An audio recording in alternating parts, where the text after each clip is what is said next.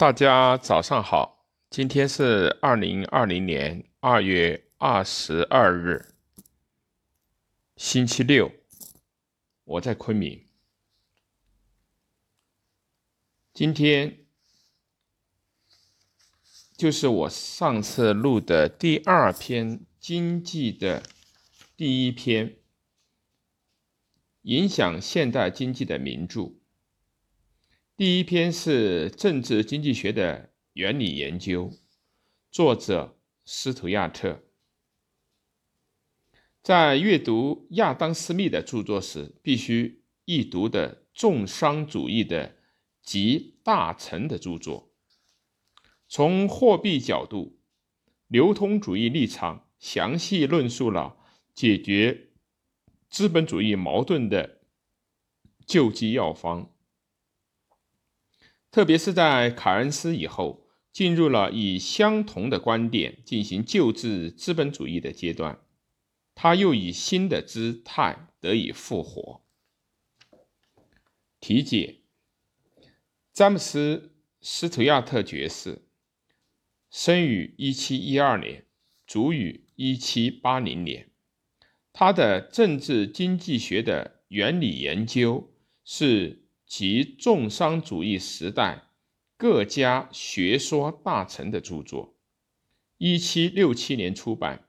原书的题目是《关于政治经济学的原理研究：试论自由国家的国内政策科学对人口、农业、商业、工业、货币、铸币》。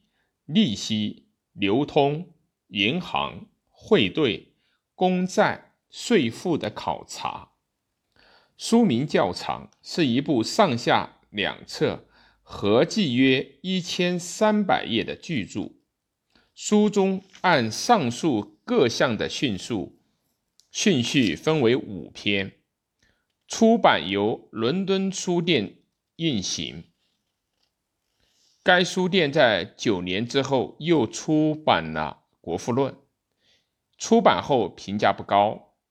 以斯图亚特的所有命题为明确目标，斯密详尽研读并给予了全面的批判。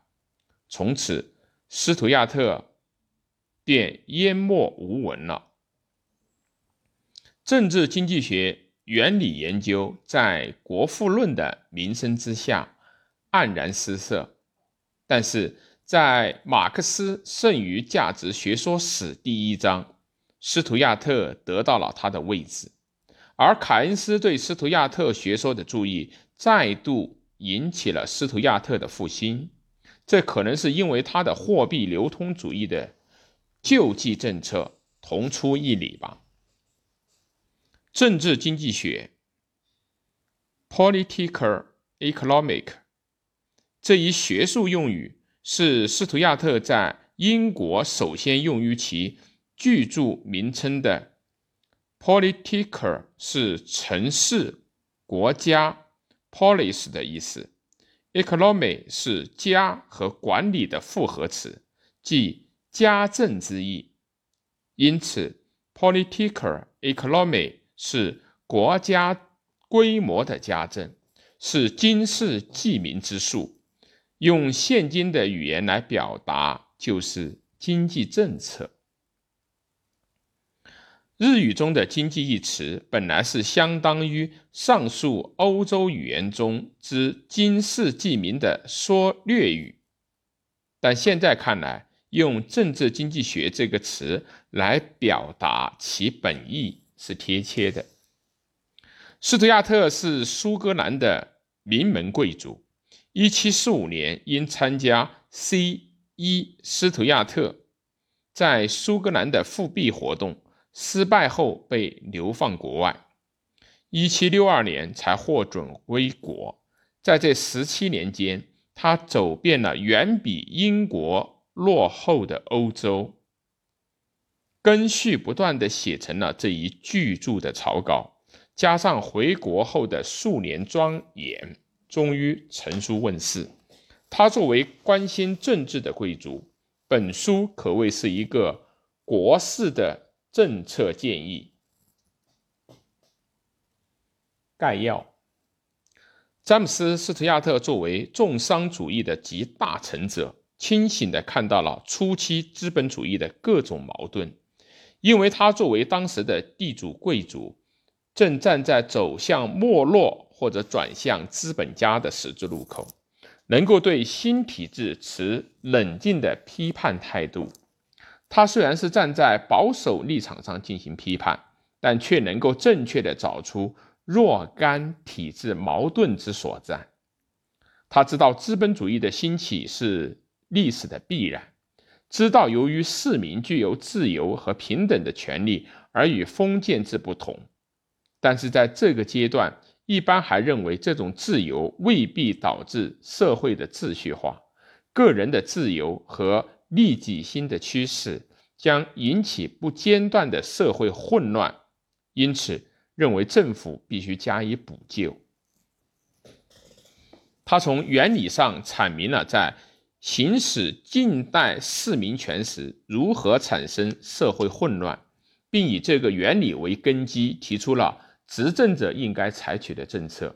这一点在他上下两侧的巨著中有详细的论述，其原理及依据所开的药方。要点如下：经济循环的结构，为了社会的存在，从根本上说，必须经营农业。但随着生产力的提高，较少的农民能够生产较多的剩余产农产品。这样一来，多余的人即可以从农业耕作中解放出来。斯图亚特在这里所说的是原始积累期的圈地，这部分人被称作自由人。这种自由人一部分是地主，另一部分则是专门从事工商业，被称为劳动者。如此，社会便划分为地主、农民、工商业者。但这还是属于封建社会的士农工商的区分方法。近代社会，农民向地主支付货币地租，地租这些货币如果作为有效需求。而支付给工商业，那么从土地中游离出来的解放了的劳动者就有可能就业于工商业。但是如果存在在地主手中，工商业的需求短缺，劳动者则难以就业。原始积累时期的矛盾首先就表现于此，这个矛盾能否解决？关键在于地主的货币是支出还是储存不用，因此货币是左右经济循环的原动力。相对利润和积极利润，理顺这种循环的条件是农产品、工业品和货币恰好能够相互交换。此时，决定各种商品价值关系的主要因素。大体上是商品生产的必要劳动，然而这种劳动是指一般劳动，包括农业劳动和工业劳动。这种说法接近于斯密的分工论和劳动价值论。在此情况下，各种商品供需均衡，任何人都能够得到少量适当的利润。超过最低生活费的劳动收益，这个就叫恰当的、适当的利润，称为积极利润或者是勤劳利润。这在后来成为私密确定利润范畴时有参考意义的思维方法。然而，这种均衡状态实际上只是在例外的情况下才存在。因此，斯图亚特更注意供求。不均衡的情况，各种商品的供求有各种不同的不均衡，既有高价出售得益者，也有低价出售的受损者。在这种流通中产生的让渡利润，斯图亚特称之为相对利润。一方所得即是另一方所失，互相抵消，因而。此时，整个社会的利润是零，因此利润范畴也无法存在。第三，财富平衡的波动，在斯图亚特的体系中，货币是重要的概念。金属货币是最耐久的、安全的财富，其他的各种商普通商品或大或小都是非耐久性的，或腐蚀，或被消费而最终消失。因此，商品有货币相交换。购买商品的人迟早要变穷，接受货币者将长期保持富有。即一切交换必须使财富的社会平衡向翘板的两端上下摆动。土地贵族斯图亚特这样说法，反映了旧贵族将没落和新兴资产阶级将振翅奋起。如此。国际货币中的两国关系，国际贸易中的两国关系，也有如翘板两端的关系。从出口得到金属货币的国家持续增加财富，进口消费品的国家迟早要失去财富。在这种看法的基础上，当然会得出重商主义特有的奖励出口的政策的结论。交换对。当事人双方都有同等利益的这种古典学派的观点，斯图亚特这时并没有发现。工作和需求的平衡，货币是流通的一般等价物，是一般的购买手段。只要有货币，便可以购买任何物品。因此。人们便想储存货币，人们的这种想法强化了货币作为储藏手段的职能。这与古典学派形成对照。地主将得到的货币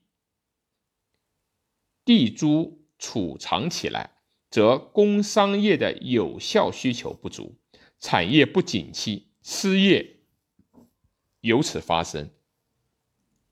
与此相应。工商业对农业的粮食和原料的需求也会减少，而使农民用农产品兑换货币发生困难。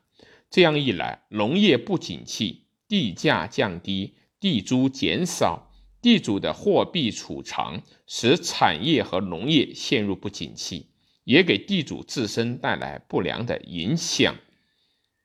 从作为储藏手段的货币的性质来看，这种弊端是货币经济近代社会的必然产物。只要出口顺利、理顺，使国内需求的不足被国外所需求所代替，那就不会产生太大的问题。但是出口持续增长，劳动者得不到高额利润的时候，生活奢侈。